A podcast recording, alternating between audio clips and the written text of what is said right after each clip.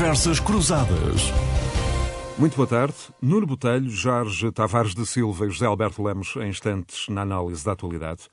A China terá feito explodir vários cartuchos de dinamite debaixo dos pilares da política de Covid-0. A metáfora sugere uma demolição controlada, muito longe de uma qualquer abertura do tipo ocidental, mas que pode dar início a uma trajetória potencialmente turbulenta e eh, incerta. A convivência com o vírus da Covid-19, uma espécie de anátema durante três anos, parece eh, tornar-se agora inevitável. Nos últimos dias eh, sucedem-se gestos políticos inéditos. Várias cidades chinesas aliviaram os confinamentos, mesmo com altos graus eh, de contágio. Tão relevantes como as medidas foram também os discursos. A vice-presidente Sun Chunlan que com o seu vigor juvenil e estilo prussiano se tornou a nemesis do vírus, onde quer que ele brutasse, veio dizer que, sendo menos uh, patogénico este vírus e com a crescente taxa de vacinação, a contenção da pandemia entra agora numa nova fase e também numa nova missão. Assim, a China parece esta semana, pela primeira vez, flexibilizar substancialmente a sua fórmula de lutar contra a pandemia. Jorge Tavares da Silva é cientista político, é investigador académico na área da resolução de conflitos internacionais, é professor eh, de estudos chineses eh, na Universidade de Aveiro e fundador do Observatório da China. Professor Jorge Tavares da Silva, muito obrigado pela disponibilidade. Hum, pergunto-lhe que protestos foram estes eh, na China nos últimos dias? Em larga medida iniciados também pela morte de 10 pessoas no incêndio, 10 pessoas que foram confinadas à força num prédio de onde não puderam sair. Do que é que uh, se tratou? Uh, no fundo, desde 1989, esta turbulência na China uh, não se sentia. E é uma turbulência que, neste caso, afetou 24 cidades. Muito boa tarde. É um gosto tê-lo aqui. é um gosto para mim também. cumprimento também os colegas de, de, painel. Acima de tudo, é importante lembrar que os protestos na China não são, não são singulares. Ou seja, nós temos habitualmente uh, protestos na China de forma periódica. Uh, e eles são e incidem muito sobre questões uh, económicas, incidem muito sobre questões ambientais, incidem, por exemplo, em questões de nacionalismo, que é uma coisa interessante, ou até do ponto de vista étnico. São habitualmente protestos que decorrem de forma continuada.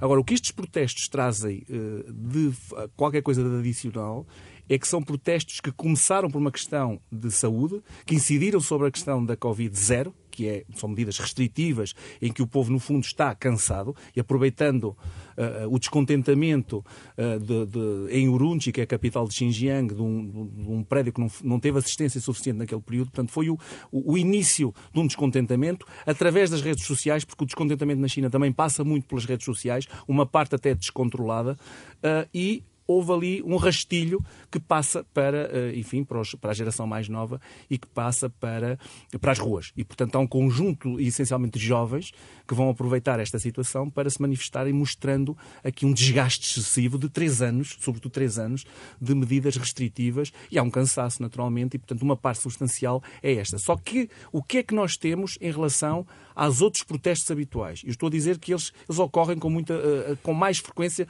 do que nós pensamos. Até resto, Jorge Tavares da Silva, este não é, um, não é um aspecto propriamente muito conhecido no Ocidente, esta tradição de, de protestos locais, Laborais. um pouco por todo o lado. Laborais na, na, geografia, na geografia chinesa. Questões de ordem regional, por exemplo, uh, demolição de um bairro uh, para a construção de uma autoestrada, isso, regra geral, leva, leva, a grandes focos de agitação. Mas, mas nós, uh, enfim, não temos no Ocidente grande constância deste tipo de, são de abafados, São abafados? Não.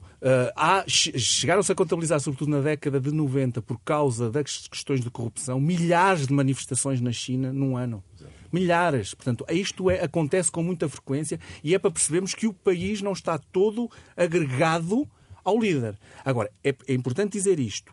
Este tipo de manifestações são manifestações habitualmente a incidir em questões ou económicas ou locais, não diretamente ao líder. E o que é novo o que de alguma forma podemos comparar com Tiananmen é que com estas manifestações e com este cansaço também é derrotado de alguma forma Xi Jinping, quando assume a Covid zero ou zero Covid, como um lema político, um objetivo de eliminar o vírus de maneira completa, e ele aparece a não conseguir fazer isso, até pelos surtos que apareceram nas, outras, nas últimas semanas. E, portanto, é um falhanço dele e a população está a reagir porque está cansada, porque está a ver que vamos continuar nesta situação e agora ele próprio está a ser colocado em causa. Portanto, há aqui o elemento político, há o elemento da liderança e até do Partido Comunista Chinês. Eu vou já, eu vou já ao Nuno Botelho e ao Zé Alberto Lemos, mas como é que, como é que o desculpa, PC chinês... Muito pouco tempo depois de, de ter havido um congresso que, que reelegeu Xi Jinping. Sim, justamente. Mas como é que, que o PC chinês fundamenta e, e, sustenta ao longo destes últimos três anos um, a tese de que uh, no combate à Covid uh, eles é que estavam certos e o resto do mundo estava errado? Porque assumiram isso como uma questão, primeiro pelas medidas draconianas que utilizaram, portanto julgavam que, tendo, tentando eliminar uh, o vírus de uma forma uh, total, e portanto esta, de, bloqueando toda uma sociedade, que o conseguiriam uh, vencer. É preciso perceber que a China tem muito mais experiência a lidar com o vírus do que nós, nós aqui no Ocidente. Nós é que não estávamos habituados, porque eles tiveram, evidentemente, outras situações anteriores, etc. tiveram a gripe das aves e, portanto, tiveram, já tinham essa experiência anterior, isso é muito relevante. Isso é muito relevante e, portanto, pensariam que teriam essa, a situação completamente criada, mas atenção, isto ganhou uma dimensão política, porque o Xi Jinping assumiu esta como uma questão política, tendo em conta o falhanço dos Estados Unidos, que tiveram um completo fracasso no início, e era sobretudo os Estados Unidos a quem eles se referiam. A gestão da pandemia nos Estados Unidos foi um completo, um completo falhanço. E, ainda com Trump. Ainda, ainda com Trump. Sobretudo a partir de, com a liderança de Trump. Eu gostaria, eh, se me permite, acrescentar... Boa tarde, boa tarde a todos, em particular ao Jorge Tavares da Silva, que temos muito gosto em ter aqui. Eh, eu gostaria só de acrescentar duas coisas e também fazer alguma, lançar algumas perguntas, que era o seguinte. Por um lado, esse, essa quantidade de conflitos de que falou, e que foram milhares realmente, eh, nas últimas décadas, nas últimas duas décadas pelo menos, tinha uma característica, é que eram conflitos dispersos, se bem creio. E há aqui uma novidade, que é uma certa articulação digamos. Eu poderia citar aqui o, o Mao Tse-tung, o fundador da República Popular da China, que disse que uma faúlha pode incendiar toda a pradaria. Uhum. É o que parece que estamos aqui perante uma situação desse género. É que a faúlha de um Xi, portanto, da capital de Xinjiang, que ainda por cima é uma, é uma região muito controversa, porque é a região dos Uigures, que é super reprimida, etc, etc, independentista, ou enfim, onde há movimentos separatistas, eh, eh, incendiou o resto do país. Isto é que é uma surpresa creio eu. Quer dizer, era um conflito de espécie. De repente, as manifestações que existem hoje, ou que existiram no passado fim de semana, vamos ver se continuam ou não, isso era uma das perguntas que tinha para si, é, são manifestações sob o mesmo lema e a partir do mesmo mote. Que foi a história do Sim. vírus, não é verdade? Que, de certo modo, unificaram este movimento não é? E, portanto, essa era uma das coisas. Depois, a dimensão política que ela teve. E eu queria relembrar aos nossos ouvintes que ouviram-se uh, palavras de ordem na rua, abaixo do ditador, abaixo o Partido Comunista e viva a democracia, queremos democracia. Exato, exato. Isto que eu, tirando 1989, que, que, desembocou no massacre de Tiananmen, eu creio que isto é inédito. Não sim, sei sim. Se... Nesta dimensão que está a falar é exatamente inédito. É? E é aqui, sobretudo, outra questão importante, do, eh, sendo inédito, é a questão da mobilização dos estudantes. Exatamente. Nós não tínhamos propriamente uma mobilização dos estudantes e algum grau de organização, porque aquela coisa de mostrar as folhas em branco mostra que há alguma organização. Agora, não Exato. sei eu já tenho dito isto várias vezes, eu não sei até que ponto é que isto pode ser um sintoma dentro do Partido Comunista Chinês que pode estar ou não a alimentar estes grupos de estudantes, como aconteceu em 89. Isso é que não sabemos se há aqui qualquer uma, coisa, fação, alguma dimensão. O Nuno Botelho também, por detrás também queria, porque, queria porque eu acho que eh, relativamente a esta questão também lançava aqui um, algumas pessoas, duas principalmente, que é, é que apesar de, de uma maior articulação desta revolta, chamemos-lhe assim, ou deste tumulto em relação a outros, continua sem haver um líder, digamos assim, que dê a cara e isso, uh, estou quase a, isso provoca aqui uma indefinição muito grande e uma grande capacidade por parte do establishment, por parte do poder instalado, de uh, abafar isto, não é? Esse é um primeiro ponto. Exato. Uh, e, e, ponto número dois, e, e, a pergunta que faço é, isto não estará totalmente... o Covid não será só uma desculpa, porque eu acho que isto tem tudo a ver com a falta de crescimento económico da China. A China, entre a década de 80 e o ano 2020, cresceu sempre acima de 10%.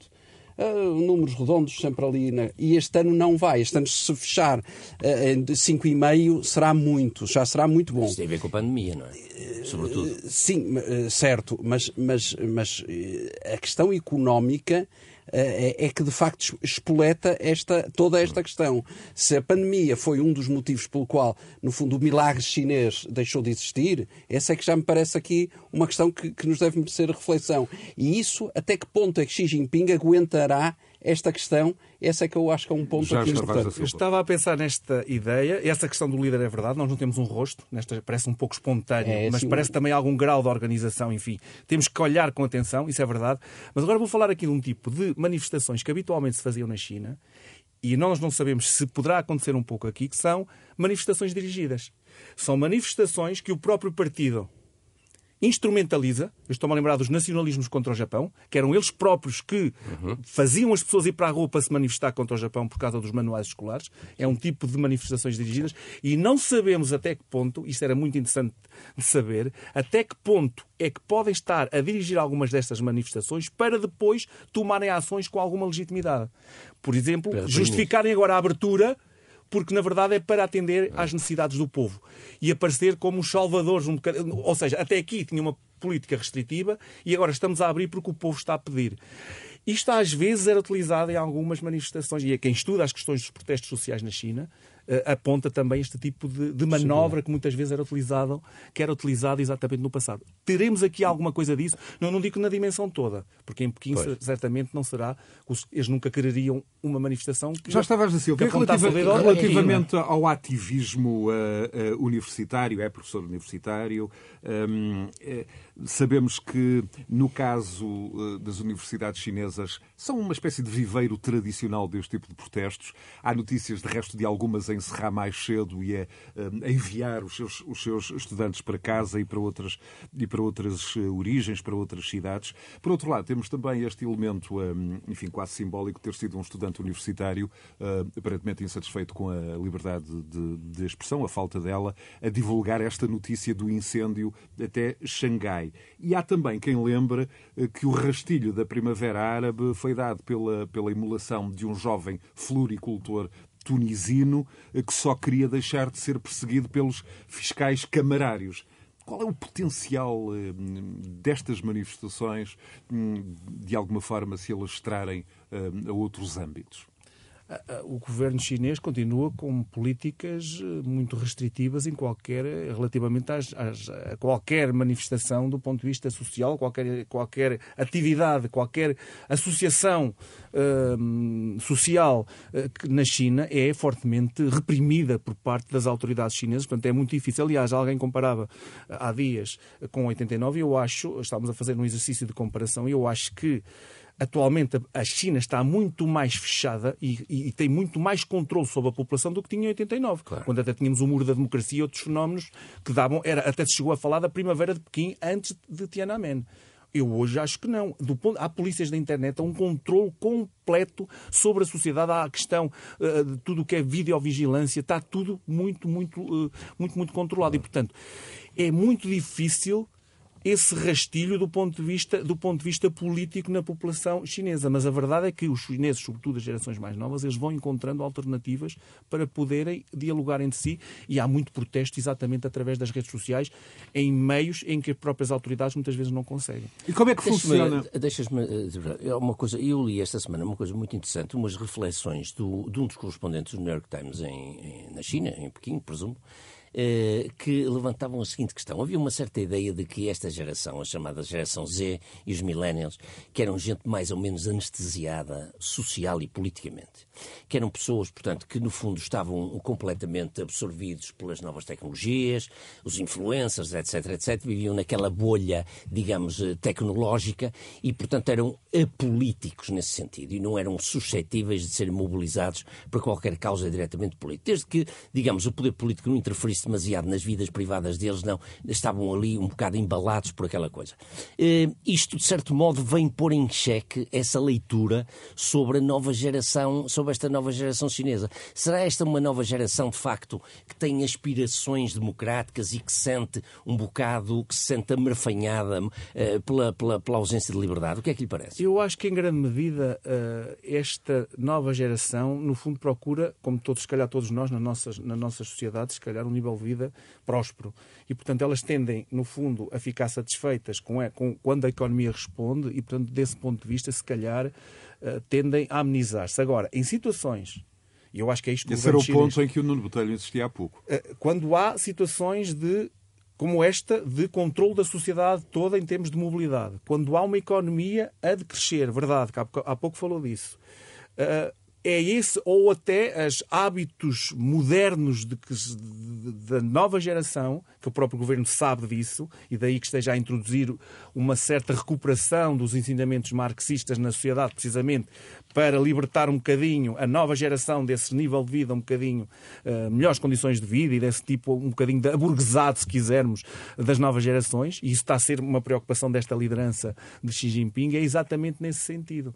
É no sentido que sabe perfeitamente que, havendo um indicador ou dois mais negativo pode explotar tudo isto. E aí ganha-se uma dimensão política e aí pode-se colocar em causa a própria liderança de Xi Jinping. Não tenho a menor dúvida em relação a isso. Até como a questão, por exemplo, de Taiwan, se falhar, o líder fica em crise. E se a nível vida, é preciso perceber que a, a, o desemprego na China é elevadíssimo esta geração nova, se não tiver soluções económicas e de bem-estar, ela vai revoltar-se e vamos ter certamente uma fratura interna na China. Isso não tenho a menor dúvida. Por isso, a preocupação grande de controlo.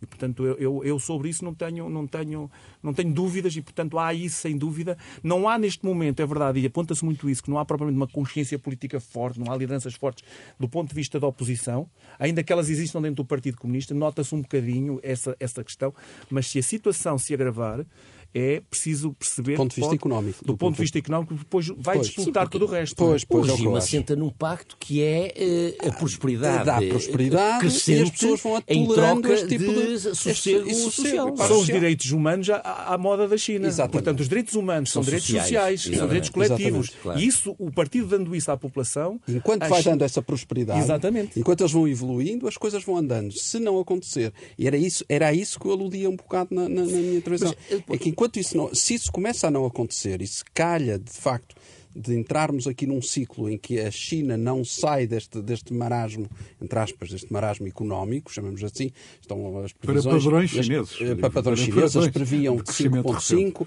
de crescimento e está devem fechar em 3,2%, o que já é aquém daquilo que... E atenção, vamos ver se essas estatísticas estão verdadeiras. Estão verdadeiras, Porque claro. as estatísticas na China têm, deixam muito manipuladas. Exatamente. Mas, mas partindo do pressuposto, isto já, que para Portugal seria ótimo, digo eu, mas para o padrão chinês é muito pouco e, e num mercado de 1.400 mil milhões de pessoas, quer dizer, é, é, pode a coisa não correr bem a Xi Jinping. É algo que já se diz há muitos anos, exatamente nos analistas da China, que a China precisa de crescer. É como uma bicicleta em exatamente, andamento. não pode parar. Não pode parar. Mesmo que seja um, um crescimento reduzido, tem imensos riscos do ponto de vista social. É preciso perceber que o PIB per capita na China é, é muito reduzido. Pois. Está aos níveis de muitos países africanos. Exatamente. Portanto, é? Exatamente. E, portanto, havendo problemas do ponto de vista económico e social, cria-se instabilidade política, não há dúvida. Há uma outra questão que me, que, que, que me suscitou toda esta crise em torno do Covid.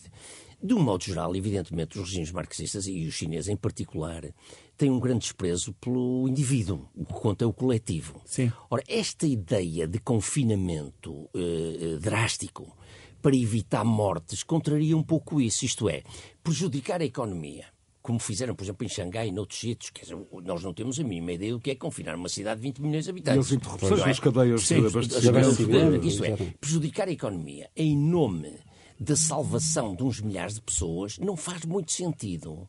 Eh, nesta lógica marxista de, de, de... Eu acho que faz. Eu acho que faz. que faz. Acho que faz, porque é exatamente isso, é exatamente o, o, salvaguardar dos interesses do povo e os interesses da nação. E, portanto, quando o Xi Jinping assume esta preocupação, e atenção que há razões de saúde que o justificam. É preciso perceber isso. Nós sabemos que uma parte. Primeiro, a China é, é muito populosa, é o país mais populoso do mundo, 1,4 mil milhões de pessoas, é uma coisa Sim. gigantesca. Vai deixar de ser no próximo ano, por acaso, o primeiro. Pronto. Vai ser ultrapassado pela Índia. Índia. Sim, mas a China tem muita gente que não está registada por causa da política do filho único. Também vamos ver se depois, também, se depois esse indicador está correto. Mas sim, são os dois mais populosos ah. e só daí é um problema do ponto de vista de saúde e, portanto, ter capacidade de resposta ah, em termos de saúde para situações de emergência ah, de um surto eventualmente, não haveria camas para toda a gente para, se houver uma, uma, situação de, de surto. Depois, porque assumiu que uh, a sua vacina seria melhor do que as outras e, portanto, sim. também teve a essa... Sinovac, essa... mas, mas na prática parece ser menos eficaz do que, do que as vacinas Sim, por exemplo, esse é outro problema. Outro é uma questão de nacionalismo, que é, talvez, uh, o nacionalismo, para mim, é um dos principais sinais da China moderna. Pois. E, portanto, e outro, outra questão que é fundamental nisto é o envelhecimento da população. Portanto, uma parte substancial da população envelhecida não teve acesso imediato a estas vacinas e, portanto, seria Ainda catastrófico. Seria, sim, muito tarde, ainda estão agora numa última parte da vacinação, e se não fosse feito esta política de zero Covid, essa população seria muito afetada, morreria muita gente e, sobretudo, aquela população que ainda, ainda por cima dá um, muito apoio político a esta liderança. Eu acho que, apesar de tudo, é importante dizer isto.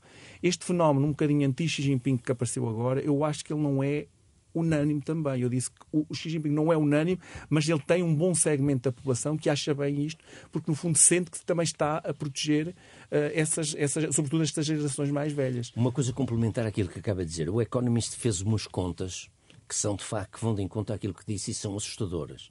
Que diz que se não fossem tomadas medidas, que poderia haver 45 milhões de infecções, sim, 45 sim, milhões, sim, repito, infecções por dia, o que daria uma morte quase imediata de 680 mil pessoas e falou que se isto acontecesse, portanto, se, se de repente eh, esta, esta situação alastrasse, eles precisavam de sete vezes mais camas do que aquelas Sim, que têm. É, uma, é, é mesmo por aí. Portanto, há uma questão que se justifica esta política muito restritiva e a questão de saúde. Mesmo prejudicando a economia. Mesmo prejudicando a economia, porque precisamente porque seria o caos. Mais, seria é? o caos do ponto de vista social e se calhar, se nós estamos agora a falar de alguns perigos que Xi Jinping está a correr do ponto de vista político, se calhar já tinha corrido muito mais. Porque, não é? Porque a situação ficava Era completamente caótica. E eu percebo também um pouco isto, não é? Porque e o respeito pelos velhos também, não é? E o respeito pelos velhos. É preciso perceber que a China, durante muitos anos, isto vem, é uma herança do mal, tem uma diferença entre o mundo rural e o mundo urbano. Claro, e o mundo rural o mundo rural não tem assistência praticamente. Estão agora numa política de, de, de, assistência social, de algum programa de assistência social, mas ainda não é muito sólido. É incipiente. É, muito, é muito incipiente e, portanto, essa geração está muito desprotegida. Está muito desprotegida e, portanto, seria quase um abandono por parte do partido e do líder e seria uh, trágico. Já, já está Tavares da Silva, só fazendo aqui a ponte já também para eh, a Ucrânia. Como é, que, como é que analisa a atitude da China face à Rússia depois da guerra? Eu lembro em março deste ano, numa entrevista aqui à Renascença, o Jorge Tavares da Silva dizia que a Ucrânia era uma espécie de aprendizagem para Pequim, que a China estava atenta à lição, se esteve atenta estes meses todos, eh, aparentemente transmitiu a Putin que não está propriamente a gostar do que, do que viu. Exato. Uh, num primeiro momento, é importante que se diga isto. Num primeiro momento, aparece muito alinhada com uh, a Rússia de Putin, aparece até com um discurso triunfalista em relação à situação do Ocidente e da Rússia. É preciso que se diga isto. O Putin aparece nos meios de comunicação social internos na China como um herói a população apanhou bem essa mensagem, passava essa mensagem como uma vitória sobre os Estados Unidos, sobretudo, e o Ocidente. E depois a, a reação... ainda estava fresca também a presença na abertura dos Jogos Olímpicos. Exato. Eh, aquele discurso, exatamente aquele discurso de parceria sem limites era um... Atenção que a Rússia e a China são parceiros estratégicos mas não vamos eh, mais do que isto, ou seja, é por uma certa utilidade entre os dois. Eles não têm, são duas são duas nações que no fundo têm se calhar muito mais diferenças do que coisas que os que os que os unem. E, portanto, estão muito diferentes disso, mas do ponto de vista estratégico importa uh, ligarem-se uma à outra e sobretudo ter uma frente unida em, em, relação a este mundo que eles consideram hegemónico por parte dos Estados Unidos. E aí estão completamente alinhados. Agora, o que a China aprendeu foi que o mundo eh, passou a reagir. Passou a reagir de uma maneira muito clara em relação em relação à, à, à, Rússia e, portanto, começou a mostrar exatamente frente e começou a aprender exatamente como é que a situação poderia acontecer consigo no caso de ter um acontecimento idêntico, nomeadamente em Taiwan, ou até ao comprometer-se demasiado com a Rússia, eventualmente uma política de sanções e outras poderiam cair sobre si, portanto, a situação ficaria extraordinariamente difícil. Os chineses ficaram de maneira ambígua, jogando um bocadinho uh, na, na, entre as duas situações, não se querendo demasiado uh, comprometer com a Rússia e foram jogando uh, de forma a não prejudicar os seus interesses, sobretudo económicos, quer com o Ocidente, quer com... Não fornecendo armamento. Não fornecendo armamento. Não viabilizando a transferência de tecnologia, porque, para não serem afetados pelas sanções ocidentais também. É? Exatamente. É? E por aquilo que estávamos a falar há bocado, que é a questão de ter um crescimento económico que lhe salvaguarde, no fundo, claro. a sobrevivência do próprio partido e do claro. sistema. É isso. E, portanto, voltamos precisa ao mesmo. De... E voltamos ao mesmo. É, é fundamental isso. Claro, Caso contrário, as exportações para a Europa e para os Estados Unidos estavam em risco, logo o crescimento económico da China estão, estão claramente e, e, e, e, só assim a China consegue continuar a ser Ora, a potência exatamente. que é. Portanto, há aqui um equilíbrio que é preciso... E na prática, estamos feito. já no capítulo Ucrânia, um, numa semana, José Alberto Lemos, em que as preocupações humanitárias estiveram no topo um, um, da atualidade, sobretudo porque o inverno um, regressou, está em força um, e as operações um, militares da Rússia destruindo boa parte das infraestruturas uh, ucranianas de fornecimento de eletricidade, de água, estão já a fazer sentir os seus efeitos. Zé. Sim, é verdade. Eu só ia dizer que uh, a visita do chanceler Scholz uh, à China recentemente também tem muito a ver com aquilo que estávamos a falar.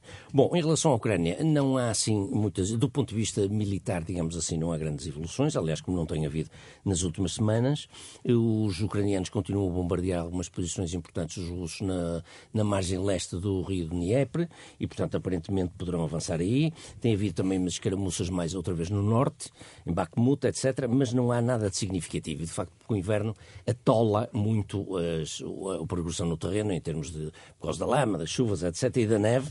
E, de facto, sobretudo, os, o, o, que é relevante aqui são os bombardeamentos russos às cidades, basicamente, para destruir as infraestruturas que tu referiste, infraestruturas energéticas, e, portanto, para tentar que o inverno, no fundo, destrua a capacidade de resistência heroica que os ucranianos têm. O clima como arma nesta... de guerra, não é? O clima como arma de guerra, que, aliás, é historicamente relevante na, na União Soviética e na Rússia, quer o Napoleão e o Hitler que o digam, não é?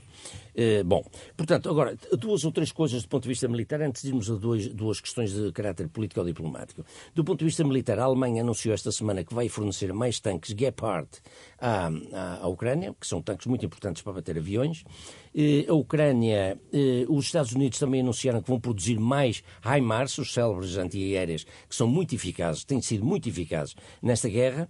E ter-se-á descoberto, descobriu-se que a Rússia, que está a a reconstruir, a reparar alguns mísseis antigos, uns tais, S, uns tais X-22, que têm demonstrado mau funcionamento, alguns dos quais têm explodido no ar antes de atingir o alvo. E, portanto, parecem estar aqui numa fase de reparação de coisas mais ou menos obsoletas que não têm corrido bem. É mais uma coisa. Mas duas coisas fundamentais. Esta semana foram duas coisas no âmbito político. Uma é relativamente simples de perceber, que foi uma declaração do Presidente Biden na quinta-feira. Eh, depois com, de se encontrar com Macron. Depois com, de uma visita de Macron a Washington, que disse que estaria disponível para falar com Putin se ele der algum sinal de querer acabar com a guerra. E depois acrescentou que não o fará, evidentemente, sem consultar os aliados e sem a anuência da Ucrânia. Portanto, não há aqui uma grande novidade, mas há aqui um sinal de que há uma certa disponibilidade para dialogar e que se está a pensar já no pós-guerra. Há uma reafirmação, o Biden afirmou, reafirmou, evidentemente, o apoio inequívoco à Ucrânia, pelo tempo que for necessário. Esta frase é importante, pelo tempo que for necessário. Como quem diz, contrariando esta ideia da fadiga, que estamos aí agora, isto já não vai, não vai durar muito e tal e tal. Portanto, os americanos e o Ocidente em geral estão ali para o que der e vier até, lavar, até o lavar dos cestos. O outro ponto é a senhora von der Leyen. Exatamente. A Comissão Europeia anunciou esta semana duas coisas eh, que eh, são bastante controversas e que têm leituras, melhor dizendo, um bocado polémicas. Uma é que se deveria estabelecer um tribunal especial para condenar os crimes, de... mas que era um tribunal especial com uma particularidade para condenar o crime de agressão da Rússia. Ora, o TPI não existe, o TPI não pode, não tem jurisdição nesta matéria, porque o TPI é para julgar pessoas de genocídio, de guerra e contra a humanidade. Ora bom, Portanto, isto teria que ser um tribunal ad hoc para isto. É uma coisa que não está tipificada. A Comissão Europeia mostrou, evidentemente, consciência disto, dizendo que isto poderia ser eventualmente aprovado na ONU, poderia ter o respaldo da ONU, eh, e, obviamente, o respaldo da ONU está fora de questão, porque o Conselho de Segurança, a, Rússia vetaria imediatamente, e provavelmente até a China, e, portanto, isto não, nunca avançará. Mas poderia ter o apoio da Assembleia Geral, o que é um bocado um tiro no escuro, porque as resoluções da Assembleia Geral da ONU não são vinculativas. Poderia dar-lhe alguma força política, digamos assim, imaginemos que era votado, eh, era aprovado por dois terços da, da Assembleia Geral, dava-lhe uma certa força política, mas teria que ser sempre uma coisa assumida pelo Ocidente. Ia ser uma espécie de tribunal dos vencedores mimetizando, em certa medida, Nuremberg e Tóquio no pós-Segunda Guerra. Ora, isto levanta aqui um problema um bocado delicado, que é o seguinte. Eh, mesmo que isto não vá para a frente, mas quer dizer, do ponto de vista do argumento político, que é um preparar de uma espécie de preparação de pós-guerra de justiça dos vencedores que pode vir a acabar numa humilhação dos vencidos. E isto é perigoso do ponto de vista político neste momento e mesmo no futuro. Porque, na verdade, se se estabelecer, isto liga-se à questão das indenizações de guerra, das reparações de guerra, que está calculada hoje em dia, grosso modo, a reconstrução da Ucrânia seria qualquer coisa como 600 mil milhões de dólares e há 300 mil milhões de dólares congelados nos bancos ocidentais, bancos europeus, 9 mil milhões dos quais de oligarcas. A senhora Fornelei também falou disto, disse que estes, eh, estes fundos deveriam ser utilizados para a reconstrução da Ucrânia e não para. Ora, isto também contraria a lei. Mas pode levantar aqui precedentes jurídicos. Precedentes jurídicos, isto contraria a lei, porque o que diz a lei é que estas coisas devem, podem ser congeladas enquanto o regime de sanções vigorar. Quando o regime de sanções acabar, estes bens devem ser libertados para, e regressar à sua procedência ou seja, regressar aos seus reais donos. Portanto, aqui são duas questões, quer a questão da reparação dos bens com os bens do, do, da Ucrânia com os bens congelados, quer a questão do suposto tribunal ad hoc para julgar a Rússia enquanto Estado agressor, estávamos a falar de um julgamento coletivo de um Estado, de um país, são coisas muito controversas que indiciam alguma, eh, eu diria quase arrogância ou pré-arrogância política de um pós-guerra em que o Ocidente e cuidado com os ressentimentos das nações. Exatamente, os ressentimentos, ressentimentos das nações depois dos conflitos. E, portanto, sobretudo quando estamos a falar de uma Rússia e, e daquilo que representa do ponto de vista internacional. É fácil falar, falar disto, se calhar numa nação de pequena dimensão, Agora, quando estamos a falar de uma Rússia que faz parte do Conselho de Segurança das Nações Unidas, eh, é um precedente mais do que jurídico, é depois o ressentimento na história que fica de uma situação dessas. Exatamente. Nuno. Eh, eu, eu relativamente eh, à questão da Ucrânia, diria que duas ou três questões muito, muito rápidas. de facto, estamos agora a lutar com, com, com, o, com o tempo, o, clima.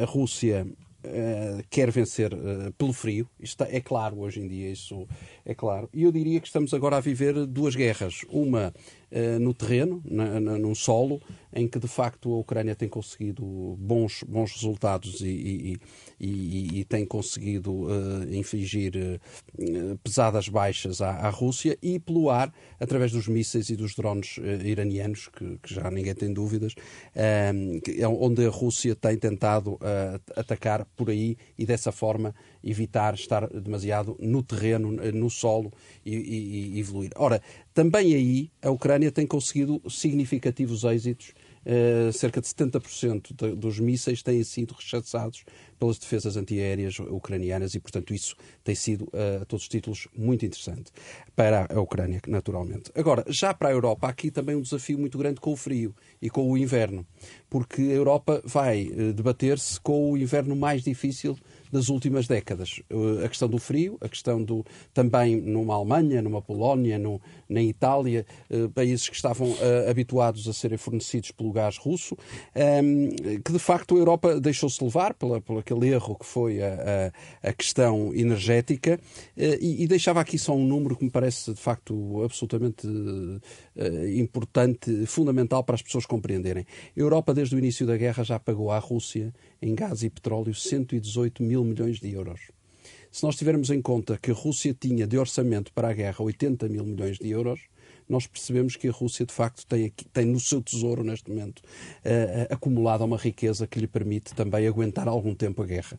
E, portanto, também não vai ser fácil acabar com a guerra, não vai ser fácil, de facto, os russos desistirem desta ideia. É claro que agora o income deste, deste, da Europa está a reduzir-se, mas foi o suficiente para dar aqui um impulso muito grande. Portanto, Sim, mas estão a vender a Ásia. Exatamente, Eu mas a preços mais baratos. Claro. A guerra tinha uma solução se ambos os lados baixassem as expectativas. Exatamente. O problema é que estão dos ambos os lados ainda com expectativas Exatamente. muito elevadas. Exatamente. Uhum. Uh, não é? Sim, sim, sim. Muito bem. E no terreno não se chegou a uma situação que leve ambos à mesa de negociações. Porque é? nós já, Ainda nós, é. Europa... E o tal ressentimento que há pouco falavam, quer os russos estão ressentidos pela humilhação que foram sofrendo ao longo de anos com o fim do comunismo e aquela, toda, toda a forma como tudo se processou, mas agora também os ucranianos também estão. Portanto, e isto vai demorar décadas aos ucranianos esquecerem isto que se passou. Mas a as Europa gerações. quer ganhar a guerra ou quer negociar a guerra? É que parece-me que são coisas, duas totalmente coisas distintas. diferentes. É É, que a Europa, neste momento, está com a predisposição de vencer a guerra. Claro. E eu acho que não deve ser esse o caminho. No meu ponto de vista, eu acho que se deve pensar numa solução com a negociação ensina isto. Tem que ser uma relação win-win. Claro. Eu sei que alguém ofende o outro, eu sei. E aqui foi a Rússia que cometeu Claro. o- os erros. Mas, independentemente disso, tem que se chegar a um ponto e De bom perceber senso, bom exatamente. senso e vamos parar isto, mas vai ter que haver cedências de ambos os lados. E aqui Esta é, é, a minha leitura. é certamente o especialista académico na área de resolução de conflitos internacionais a falar. Vamos então para a agenda política doméstica, a semana marcada por mais uma mini remodelação na composição do governo, mexidas no Ministério da Economia, com eh, os secretários de Estado da Economia e do Turismo, João Neves e Rita Marques, demitidos pelo Primeiro-Ministro por fazer parte, Nuno Botelho, de uma equipa em que a comprovada falta de lealdade política com o Ministro António Costa Silva, depois de o questionarem eh, em público sobre a necessidade de se baixar a taxa do IRC, eh, era eh, um problema. Enfim, António Costa Silva, não propriamente um ministro qualquer, mas uma personalidade a quem o Primeiro-Ministro havia pedido um plano a 10 anos para coordenar a recuperação económica do país. O que é que, que, é talvez que por esta isso e mini tal- remodelação E talvez por isso é que não deixa cair Costa e Silva e prefere eh, eh, demitir os dois secretários de Estado.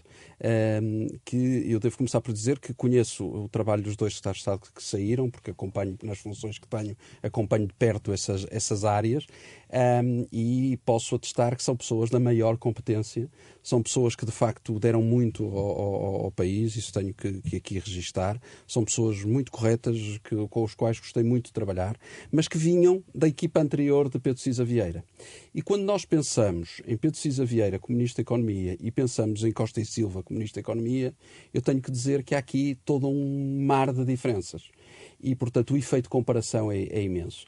E eu estou em crer, e aqui já estou a falar, a dar a minha opinião, portanto não tenho informação nenhuma especial para além desta, eh, que é, eu estou em crer que, de facto, os dois secretários de Estado não se entenderam com aquilo que eu entendo que é a falta de andamento, a falta de capacidade de decisão do atual Ministro da Economia. O atual Ministro da Economia é uma pessoa muito estimável, é uma pessoa muito correta, é uma pessoa que saberá, de certo, muito sobre energia, sobre petróleos, sobre tudo isso, mas claramente não tem apetência para o cargo que ocupa. Não é um político experimentado, não é uma pessoa, um académico, talvez até um executivo de- com, com, com, com alguma carreira feita, de facto, mas estou em crer que politicamente deixa muito a desejar. E basta pensar a forma como Cisa Vieira, por exemplo, passou por uma pandemia, conseguiu a paz social junto das empresas que conseguiu, eh, eh, e eh, neste momento temos aqui as empresas cheias de problemas e Costa e Silva, neste momento, não dá resposta a isso.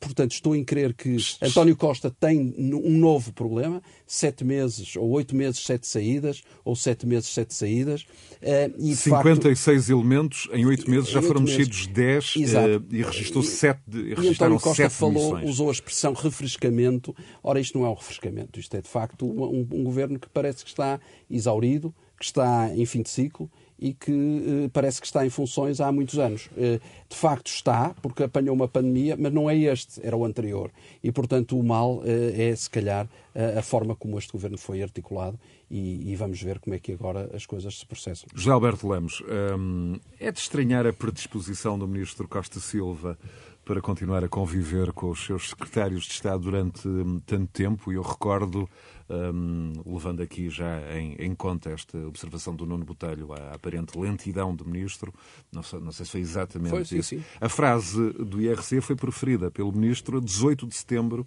na Micama, em Milão. E os seus secretários de Estado só agora é que saem.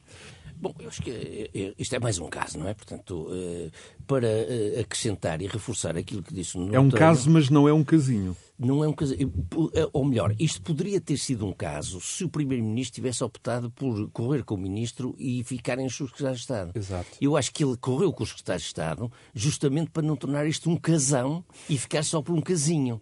Porque se fosse ao contrário, era um casão, era um grande caso. É, é, é a percepção que eu tenho. Há aqui duas coisas que são fundamentais. Uma que nós já temos dito aqui mais que uma vez que a sensação que houve na formação deste governo é que este governo era um bocado foi feita com os restos do anterior. Foi um bocadinho uma coisa que foram ficando alguns e depois acrescentaram-se ali alguns. E outros foram saindo, uns foram para Bruxelas, outros quiseram ir para aqui, outros para lá, e portanto foi um bocado os restos. E os restos acabam de sair agora, do Ministério da Economia. Estes dois secretários de Estado, independentemente do seu mérito ou de mérito, não é isso que está em causa, saíram. E, portanto, eram dois que estavam lá do ministro anterior. Bom, mas isto também teve uma expressão pública, convém não esquecer, porque, de facto, estes dois secretários de Estado tinham discordado em público, não é verdade? Enfim, embora de uma forma mais ou menos sóbria, mas tinham discordado em público da célebre afirmação do ministro sobre o IRC. O que não é propriamente uh, habitual. Não é habitual, não, exatamente. Não é inaudito, mas aliás, não é propriamente mas, habitual. Aliás, eu é até regra. creio que foi por causa disso. Desculpa, Zé, Zé, desculpa interromper. Diz, diz, diz. Mas não foram os únicos. Não, pois e não, é pois isso, não. isso é que é a suprema não, ironia não. disto. Sim, mas Porque são os que trabalham Mendonça no Mendes, que Ministério. agora vai para secretário de Estado adjunto, também criticou e disse que não havia lugar neste momento E para agora vai ter uma pasta de vai ter coordenação que, em última análise, abrange com o quem Ministério Costa da e Silva vai ter que debater-se. E com, aliás, Costa e Silva têm muito menos peso político do que o Mendonça Mendes. E, portanto, vai se sentar no mesmo Conselho de Ministros e, e vai ter, de facto, muito menos peso político. Sim, é verdade. E, portanto, ele também perde aqui com esta nomeação para secretário de Estado adjunto do, eh, com este secretário É de Estado verdade. adjunto. Eu, eu- eu acho que o Ministro da Economia também sai fragilizado disto. Muito Mas, fragilizado. mas uma coisa é teres uma divergência de- dentro do governo em Sim, sim. tipos de diferentes ministérios. Eu percebo. Outra coisa é teres dentro do seu próprio ministério. Por cima pessoas que dependem dele ou que dependiam dele. Mas eu é? aqui acho Pronto. que António Costa não foi ingênuo ao fazer isto. Pois não, não, não estou a dizer. é? Claro, claro, claro que não, claro que não. Portanto, ele, de certo modo, eh, respalda aqui, ap- apoia aqui o, o Ministro da Economia, que me parece, de facto, um ministro, uma pessoa por quem eu tenho enorme consideração Sim, sim, e, e as coisas que li sobre ele, Não é achei pessoal. sempre pô- Claro. com as pessoas que pensam o país estrategicamente. Sim, sim. Mas ele também disse uma frase em setembro eh, que, de certo modo, o, o- o- o protegia, quer dizer, estou habituado a ter razão antes do tempo. Portanto, vamos ver se ele acaba por ter razão ou não razão naquela história do, do IRC. Por outro lado, por outro lado, a questão do, da, da passagem. Quer dizer, o, o António Costa também aproveita esta saída para fazer uma mini remodelação e mexe também no Ministério das Finanças, não é? Porque o Ministério das Finanças saíram dois e um, e foi esse Mendonça Mendes Sim, para sim. o Conselho de Ministros e tal, que vai ter. Ora bom, epá, isto é mais um caso impressionante ao fim de eh, eh, sete ou oito meses de governo. Portanto, dá a ideia, de facto, como eu não dizia, que isto está- dá a ideia que o governo está em fim de ciclo quando está em início do ciclo. Exatamente. Eu, por este andar, não garanto, que, não garanto, ninguém garante garante que o governo dure até ao fim da legislatura. E estou profundamente convencido que se estes casos continuarem a multiplicar, na primeira oportunidade, o Presidente da República dá uma estocada eh, final no, no governo e convoca eleições. Não será agora, mas daqui a dois anos, digamos Sim, assim. sim. Porque acho que o governo está Não a fazer tudo também. para não completar a Mas legislatura. e este governo é conservador nas, nas, nas mudanças que faz. né? Muitas vezes precisava de as fazer com, Super com, conservador. com mais, Sim, sim, sim. com mais Não tem incidência. ousadia e nenhuma. da Silva. Não tem ousadia nenhuma, não tem ousadia nenhuma. Mas eu aí tenho, em, em defesa do, do Primeiro-Ministro, e estou à vontade porque eh, sou insuspeito para defender, eh, eh, eu acho que é cada, lanço para aqui esta questão, é que acho que é cada vez também mais difícil recrutar pessoas para desempenhar estas Estava funções. a pensar nisso e na Atenção, atenção, eu tive, eh, posso aqui confidenciar a propósito destas saídas de, dos secretários de Estado e tal, falei com algumas pessoas, não interessa agora, que me diziam, "Opa, eu também só se estivesse maluco aqui agora para isto, diziam as pessoas. Mas E- isso também tem a ver com a imagem que o governo projetou. Exatamente, a coisa está num estado de degradação tal, num estado de. Mas a própria função, as E, próprias e às vezes funções. escolhe-se também por uma questão do currículo, do currículo e depois as pessoas acabam por. Jorge serem Tavares da Silva sustenta, que, sustenta esta tese de que faltam figuras de relevo neste governo em particular, acho- falta de veteranos, de atores políticos de maior eh, Experiência. eh, É. dimensão e peso no PS. Sim, sim. É um governo, o Nuno Botelho referia a Cisa Vieira, um governo que já não tem Augusto Santos Silva, Silva. já não tem talvez tenha perdido essas, essas referências em relação ao, ao passado. Grandes nomes, enfim, que estiveram em governos anteriores e talvez tenha perdido sim, em muitos sentidos. Mas falava concretamente esta questão, enfim, do ponto de vista, do ponto de vista se calhar do currículo, muitas vezes que as pessoas são escolhidas e são indicadas e às vezes não, até nem são as primeiras escolhas, e depois confrontados com determinados dossiês, as pessoas vêm-se a revelar em determinadas matérias e se calhar depois há ali um choque sim, sim. De, de, de, claro. até de perfis políticos e, e perspectivas mais liberais, porque esta questão do IRC acabam por ser os mais conservadores, às vezes com uma perspectiva um bocadinho sim. mais liberal, e se calhar há momentos ali de, de choque. Agora, não me parece bem é que muitas vezes se utilize a comunicação social, às vezes para mostrar essas divergências, essa falta de. E, e outra, questão, é, outra é? questão que podemos levantar aqui, que me parece também importante, é até que ponto é que o ministro não, não deve ser o ministro a escolher os seus Estados de Estado. Ora. que era uma prática que no passado sempre existiu, ou foi claro. existindo e foi caindo em desuso. Algo que agora, pelo menos agora, em teoria, Costa Silva pode fazer. É, exatamente, e começa, a, a, a, e neste governo tem sido uma prática que António Costa dá-se ao luxo de ser ele a indicar os Estados de Estado e não se... os ministros. Eu acho que é uma, deveria ser uma prerrogativa do próprio ministro, porque o ministro é que vai ter que prestar contas com essas claro. pessoas do trabalho. Eu acho que isso também às é uma vezes tem-se receio de escolher aqueles que nós consideramos como amigos, mas às vezes não é o amigo, é aquele que nós conhecemos o trabalho dele e com quem nós interagimos bem. Um bocadinho de memória aqui, que eu, no o primeiro governo Guterres, que tinha gente de grandíssima qualidade, a lógica a foi ter ministros independentes muito bons nas suas áreas, Lembro sim. aqui dois ou três nomes, uh, uh, Marçal Grilo, uh, Elisa Ferreira, na altura era gente independente, sim, sim, etc. E, mas os secretários de Estado eram do partido, do partido, eram os homens do partido. Houve Daniel Bessa, por Daniel exemplo, Bessa. na economia, etc. Entraram em choque. Claro. Passado pouco tempo, passado uns meses, começaram a entrar em choque vários secretários de Estado com os respectivos ministros, porque os ministros eram independentes e, portanto, tinham uma, uma linha e uma atuação, uma perspectiva de atuação diferente do que o aparelho partidário queria. Ora, isto aqui, não sei se aqui estará acontecendo, se é a mesma lógica, não, talvez não seja a mesma lógica, mas há uma coisa que é evidente que tu disseste, Sebastião, que é o seguinte: eu acho que faltam pesos pesados, gente com peso político neste governo. Se calhar é tal renovação que é mais lenta e, do e com que experiência, calhar, é? E com experiência. Também é um partido que tem estado muitas vezes na, exatamente na, na governação, Sim, na esfera da governação. José Alberto dizer, E eu volto a dizer, a capacidade de recrutamento dos partidos para os é diversos é cargos é cada vez menor, claro. meus senhores. Os ouvintes têm que ter noção que hoje em dia as pessoas não estão disponíveis para exercer cargos públicos. As pessoas não estão como estavam no passado.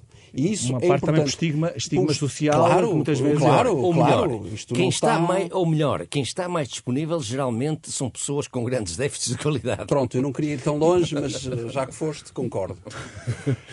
José Alberto Lemos, uh, António Mendonça Mendes no lugar de Miguel Alves. Um, Mendonça Mendes é irmão da ministra adjunta Ana Catarina Mendes. É visto como alguém que domina muito bem os mecanismos governamentais. De resto, tem uma relação muito antiga e muito próxima com António Costa. Foi iniciada aos 23 anos num gabinete um, do Ministério da Justiça, quando António Costa era Ministro da Justiça. Ele lidera a distrital do PS de Setúbal. Uh, mas o ponto aqui é, um, e a teoria de António Costa, enfim, a regra não escrita, de acordo com a qual era preciso evitar ter laços familiares à mesa do Conselho de Ministros. Pois, é, é era uma boa teoria que não tem tradução prática, pelos vistos, não é? Acaba de ser violada eh, com esta nomeação de António Mendonça Mendes para, o, para, aquele, para esse cargo. E, e, aliás, já que falas nisso, é, bom, enfim, é mais, é mais uma incoerência do governo. Já que falas nisso, também vale lembrar que, precisamente, em boa parte por causa da dessa célebre declaração de, de, de do Ministro da Economia, Costa e Silva. De Costa e Silva, sobre o IRC, é que foi para o Governo o Miguel Alves para coordenar essa questão da, da comunicação. E depois deu aquele caso gigantesco que se sabe de que já tratamos aqui, não é verdade? Portanto, os casos vão-se acumulando. António Mendonça Mendes, não sei se é um homem mais avisado e mais prudente e mais experiente para controlar esse tipo de descoordenações, veremos mas de facto haja essa incompatibilidade que, Costa, que o próprio Costa tinha definido como uma mas linha as, vermelha. As soluções políticas na escolha destas uh, personalidades acaba por sempre falhar nesse, nesse critério, que é uma coisa, uh, numa nomeação ou outra, acaba sempre por alguém ter ligações familiares ou que de alguma forma é algo que do ponto de vista social é mal recebido, não é? Mal recebido. E, mas eu queria, continua reiteradamente a acontecer. Eu queria também ouvir não, o Nuno foi, sobre esta questão. Mas foi António Costa que, lembrar... que, impôs a regra e que disse Justamente, eu queria só lembrar que, que voltaria a repetir. esta teoria é defendida uh... depois das saídas de Ana Bola Vitorino, casada com Eduardo, com Cabrito, Cabrita. Uh, Cabrita, e de José António Vieira da Silva, Sim. pai de Mariana Vieira, Vieira da, da, Silva. Silva. Enfim, Exatamente. Uh... E, portanto, foi dito por António Costa que isso não se repetiria. E, pelos vistos, repetiu-se, ou está a repetir-se. Portanto, eh, às vezes há boas alturas para uma pessoa estar calado e, portanto, não dizer o que, o que é dito. Porque, de facto, eu, eu até estou à vontade, que eu, eu nem sou particularmente contra esse facto. Quer dizer, o senhor, por ser irmão de quem é, não tem que ser prejudicado. Agora, também me custa acreditar que não haja mais ninguém habilitado para o cargo é, que, que não um irmão Exato. de uma ministra atual. Quer dizer, por uma questão de bom senso, por uma questão de é, é alguma ética, dizer assim, não, já lá está a irmã, vamos, vamos arranjar aí outra pessoa. quando houve uma onda de descontentamento. E quando, e quando ainda por cima o cargo estava já envolto aqui num, num... Mas eu até percebo que, que se vai buscar Mendonça Mendes como homem de confiança de António Costa, e aí volta ao mesmo, aquilo que disse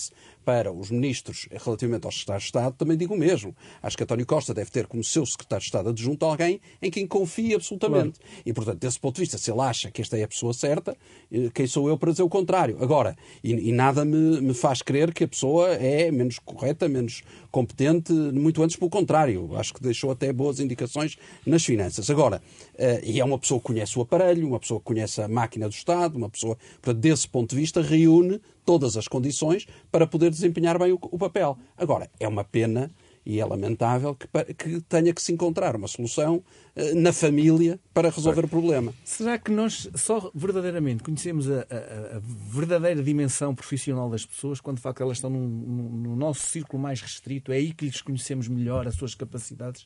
Também é uma, é uma boa questão, não é? E, portanto, se calhar aquelas com quem estamos habituados a trabalhar mais, de forma mais próxima é aquelas que mais, onde vamos mais profundamente conhecer essa pessoa e, se calhar, é uma forma de conhecermos alguém que nos pode ajudar na nossa, na nossa função. Sim, mas, e, mas isso tem, tem, um aspecto perverso, é que favorece sempre uh, o funcionamento em circuito fechado. E Exatamente. a abertura. Não e nós não somos elitistas um pouco em Portugal também em relação a isso. Sim. Nós não, não continuamos a ver um pouco aquela questão de Lisboa, a questão do Porto, a questão das elites partidárias.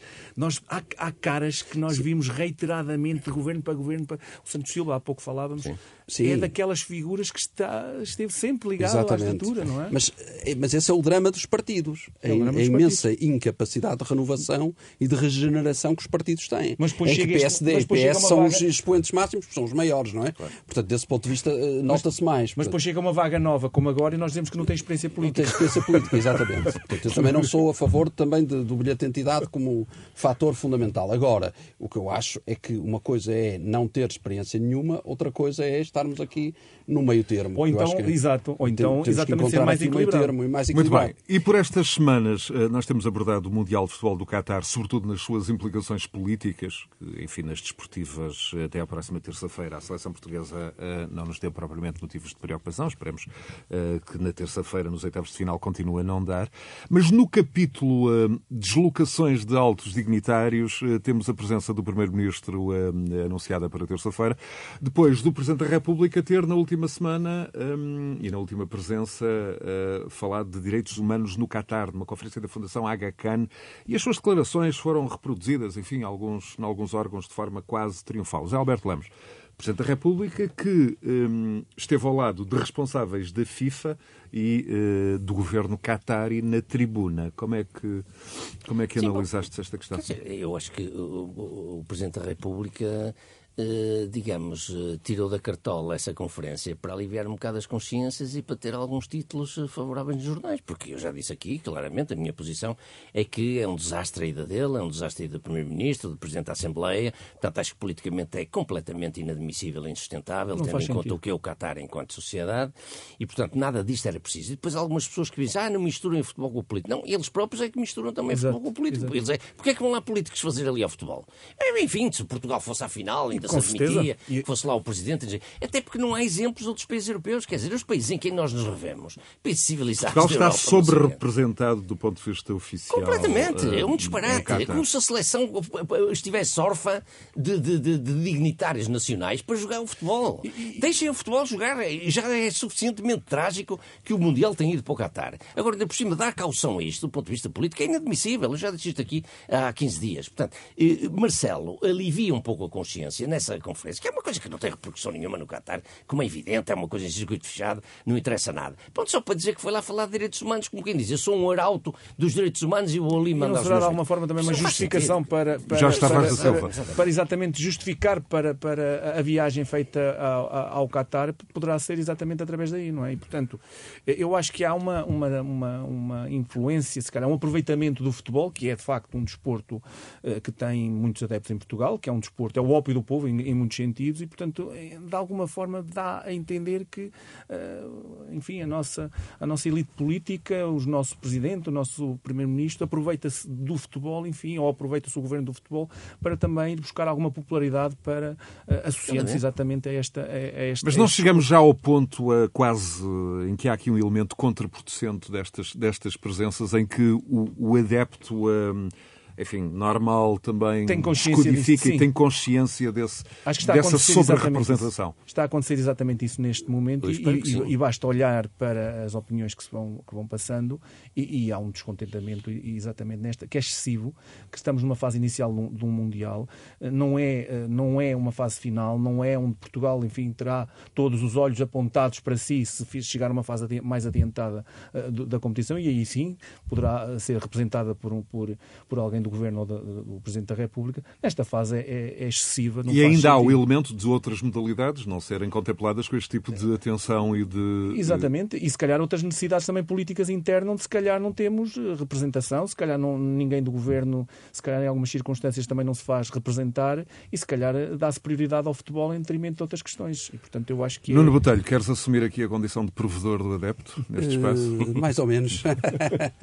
não, eu acho que estamos sobre, sobre representados, sem dúvida nenhuma, mas eu esta semana destacaria uh, uma declaração que passou muito despercebida uh, na comunicação social e que eu achei uh, do mais infeliz que tenho ouvido. Um, porque, mais do que ir ou não ir, o Ministro da Cultura esta semana proferiu declarações a propósito da sua não ida aos, aos, aos Jogos, que não iria aos Jogos, e isso é um direito que lhe assiste e acho que está muito bem, e eu até concordo em, não, em que ele não vá, mas que não iria. Fez, porque... capaz, fez questão de sublinhar que nem no caso de Portugal. Nem no caso de Portugal irá à final, irá à final. que fosse, e, e, pronto, está no seu direito, e até acho muito bem, nem, nem discordo disso. Mas acrescentou que o seu lugar é eh, na cadeira do Estádio da Luz. Ora, eu acho isso, eh, se querem que vos diga, um, insulto aos portugueses, porque não estamos a falar de nenhum clube, estamos a falar da Seleção Nacional. Eu até estou à vontade, porque sou benfiquista, portanto estou perfeitamente à vontade, uh, para falar. Acho um insulto aos portugueses que um representante do Estado português se dirija assim, diga isso e diga que o seu lugar é no Estado da Luz, só talvez para ganhar votos numa possível putativa candidatura um dia à presidência do Benfica, não sei, nem, nem consigo perceber o que é que o senhor eh, ganha com isso, ou que é essa declaração que considero absolutamente disparatada de um ministro que viu esta semana ser aprovado o seu orçamento, em que mais de metade do seu orçamento é para a RTP e para gastos de pessoal e funcionamento, eh, e pouco apoio dá às, às, às iniciativas culturais e às, uh, aos teatros e, às companhias de teatro, e, e, isso sim, e ao cinema português, e isso sim é que o devia preocupar, não propriamente a sua cadeira no Estado da Luz. Isso achei, de facto, muito mau gosto, e acho que é algo que nós, portugueses, deveríamos também olhar para isso e sermos, uh, uh, escrutinarmos mais esse tipo de, de, de discussão, independentemente se vai ou não vai, se não vai, o que é que diz e que argumento é que usa, porque de facto acho isto lamentável. Muito bem, opinião de Nuno Botelho. José Alberto Lemos, Nuno Botelho uh, e Jorge Tavares de Silva em mais um Conversas Cruzadas, disponível a qualquer hora em rr.sa.pt e no podcast, a plataforma agregadora dos podcasts do Grupo Renascença Multimédia, bem como noutros instrumentos e recursos de alojamento, um, como sejam o Spotify, o iTunes, o Google Podcasts, o Listen Notes e outros. Boa tarde, continuação de um bom domingo.